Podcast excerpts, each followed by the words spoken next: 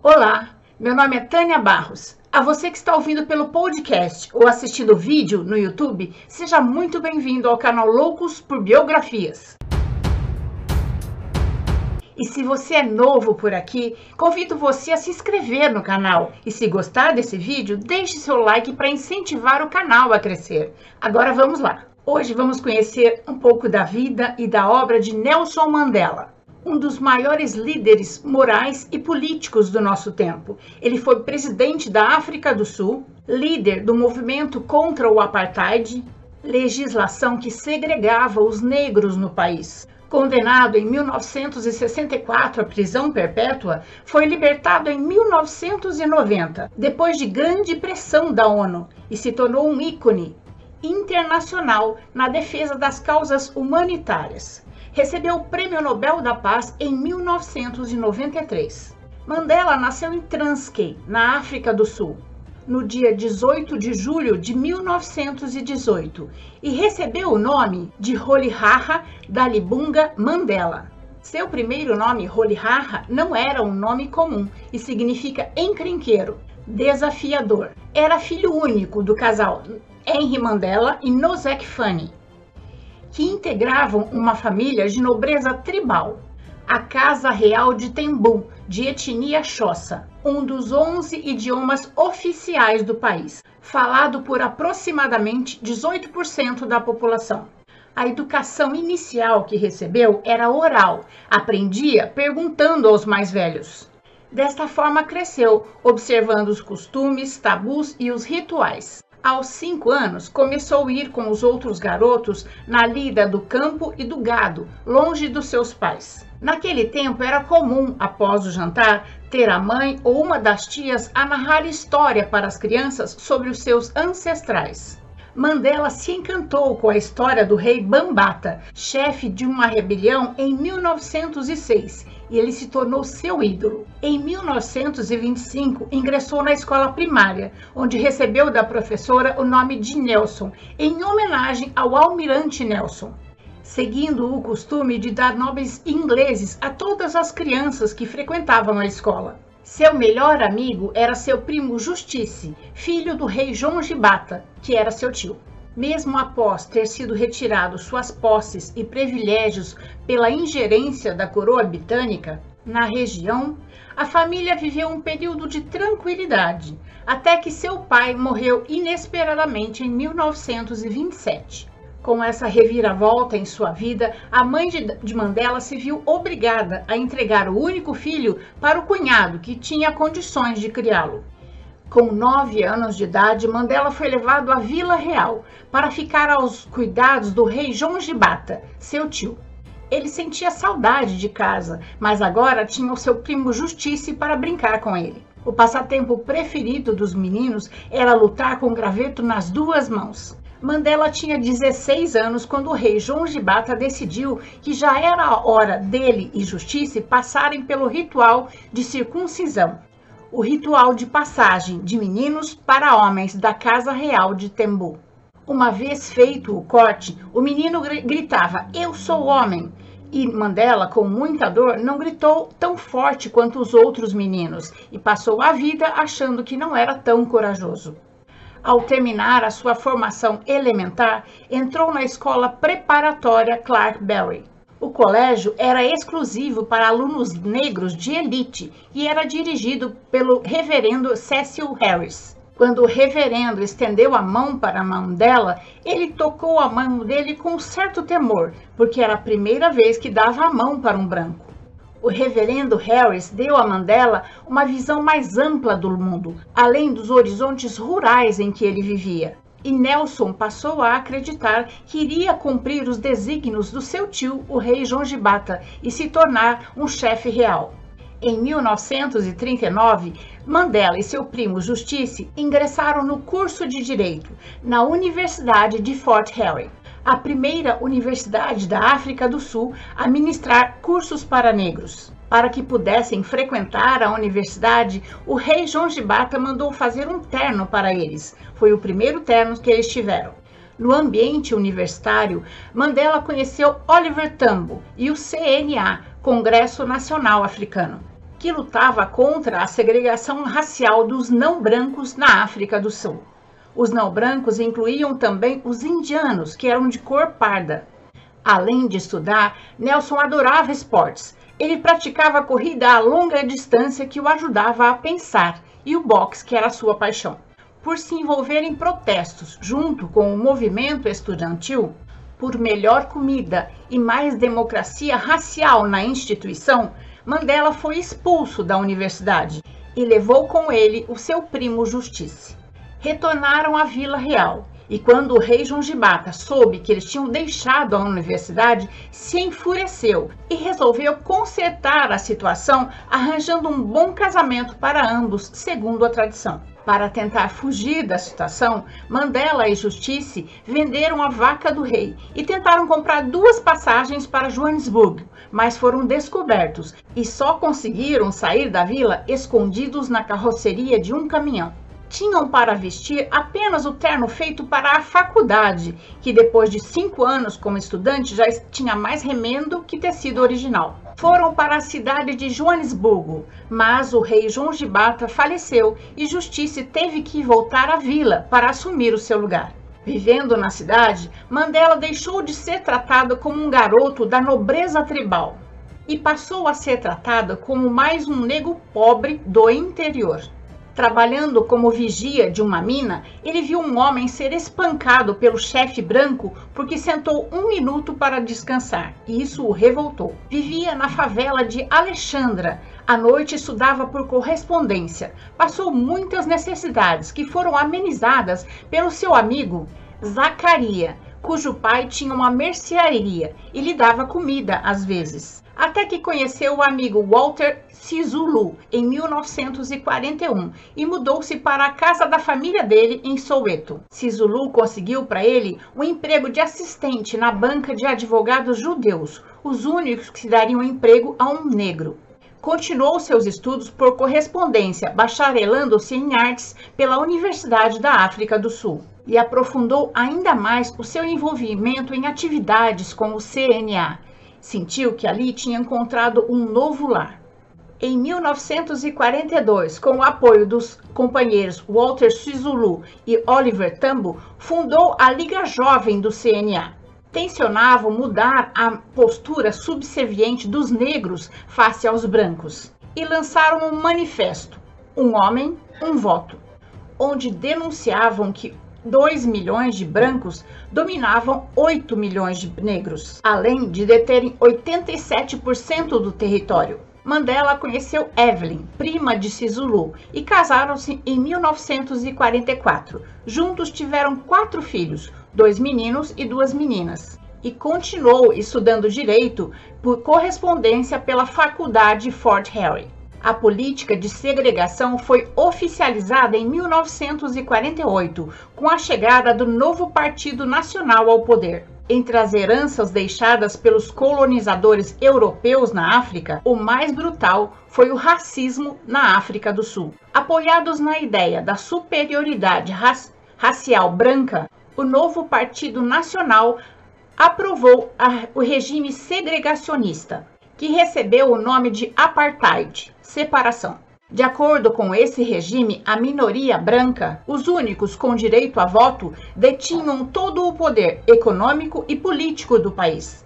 O apartheid não permitia o acesso dos negros às urnas e os proibia de adquirirem terras na maioria do país. Era proibido por lei a relação sexual e o casamento entre negros e brancos. Brancos e negros viviam em áreas separadas, onde os bairros, escolas, hospitais, praças eram delimitadas para negros e brancos. Em 48, Nelson foi eleito o executivo nacional do CNA, tornando-se cada dia mais popular. Mas seu ambiente doméstico não ia bem. Sua esposa e seus quatro filhos estavam sempre sozinhos e se ressentiam em 1950, novas leis segregacionistas foram impostas pelo governo, numa ação que levou à tomada de terras dos negros, mestiços e indianos. Mais de 50 mil negros, mestiços e indianos que moravam em Joanesburgo foram desalojados. Em 1951, Oliver Tambo, já formado, e Nelson Mandela, estudante de direito, inauguraram o primeiro escritório de advocacia de advogados negros no país. Eles defendiam as pessoas afetadas pela lei do apartheid. Em 26 de junho de 1952, aconteceu o Dia do Protesto. Ativistas aliados a Mandela realizaram uma grande manifestação de desobediência civil, onde protestavam contra as políticas segregacionistas impostas pelo Partido Nacional. Por todo o país, os negros usaram os locais destinados aos brancos, o que resultou na prisão de Mandela, com outros companheiros de luta, como o indiano Yusuf Kachalia. Essa grande manifestação política resultou num importante documento, a Carta da Liberdade, onde a população negra oficializou a sua indignação. Em 1954, a presidência do CNA passou para o chefe Albert Lutuli, um Zulu, amado e respeitado por todos. E junto com Oliver Tambo, Walter Zulu e Nelson Mandela, foi criado o Congresso do Povo, com o objetivo de unir todos os negros vitimados pelo apartheid. Seu empenho na luta resultou no fim do casamento com Evelyn em 1955. Ela disse que ela e os seus quatro filhos só queriam Nelson na mesa de jantar e passeando com eles no fim de semana. Mandela disse a ela que era exatamente por isso que ele estava lutando pelo luxo da liberdade. Apesar de separados de fato, continuaram morando juntos na mesma casa em Soweto. Evelyn se tornou testemunha de Jeová e passara, passava a maior parte do seu tempo rezando. Seus filhos certa vez o questionaram por que ele nunca estava em casa com eles. Mandela respondeu que muitas crianças no país precisavam dele e ele estava cuidando do futuro de todos, mas eles não entenderam. No dia 5 de dezembro de 1956, sua casa foi invadida pelos policiais e Nelson Mandela foi preso na frente da sua ex-mulher e dos seus quatro filhos é, pela sua desobediência civil. Nesse mesmo dia, 144 outras pessoas em todo o país foram presas. Em 1957, quando teve início a tramitação do seu julgamento, Mandela já era um advogado bem-sucedido e divorciado. Certo dia, viu Winnie Madikizela parada num ponto de ônibus com um uniforme de enfermeira e ficou com a imagem dela na cabeça. Coincidentemente, poucos dias depois, ela apareceu em seu escritório para tratar de uma causa e ele soube que ela também era militante anti-apartheid. Começaram a sair e um dia Nelson disse a Winnie que fosse experimentar seu vestido de noiva que estava em uma costureira que ele tinha mandado fazer. Foi assim que ele a pediu em casamento. Casaram-se em 1958. Juntos tiveram duas filhas. Em 21 de março de 1960, um incidente trágico fez Nelson Mandela rever seus princípios de atuação política.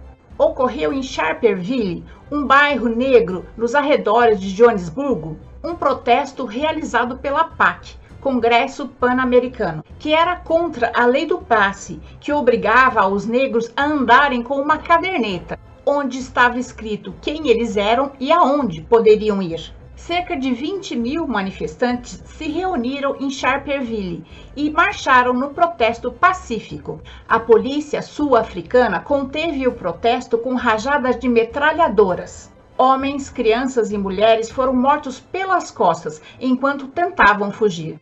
Morreram 69 pessoas e 180 ficaram gravemente feridas.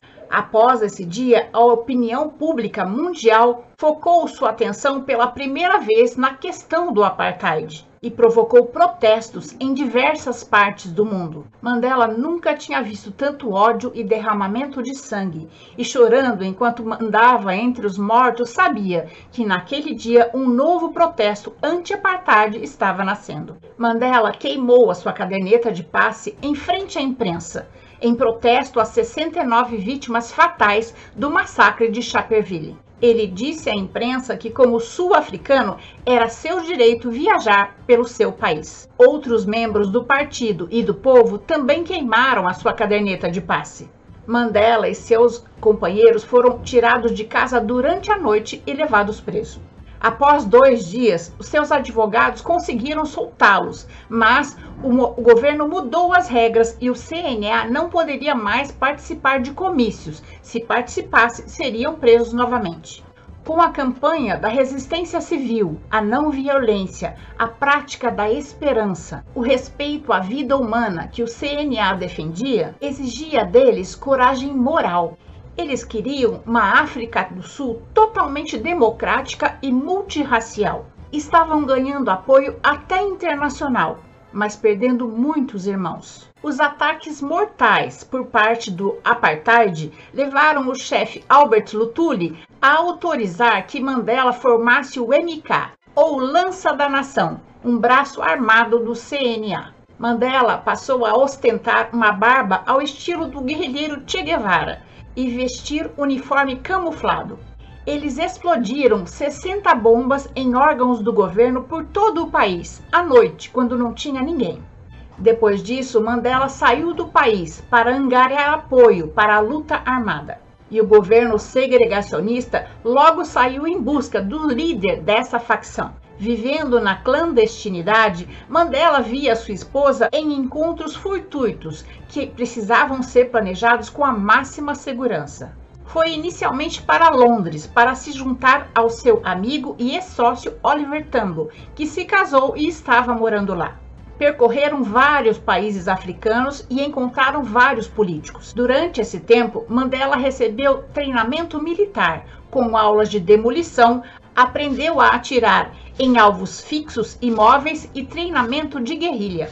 Mandela declarou: Nós adotamos a política de não violência até que as condições permitiram. Enquanto isso, a polícia continuava em sua caça. Mandela se tornou um mestre do disfarce. Ele se disfarçou de motorista, jardineiro, cozinheiro, e ganhou o apelido de Pimpinela Negra, em alusão ao romance Pimpinela Escarlate que trata de um herói que tem a sua identidade secreta e sempre consegue escapar. Retornou ao país após alguns meses, principalmente para relatar aos seus companheiros do CNA e do MK o que tinha aprendido. Estava com Walter Zulu em 5 de agosto de 1962, quando foram detidos por descumprirem a ordem de restrição.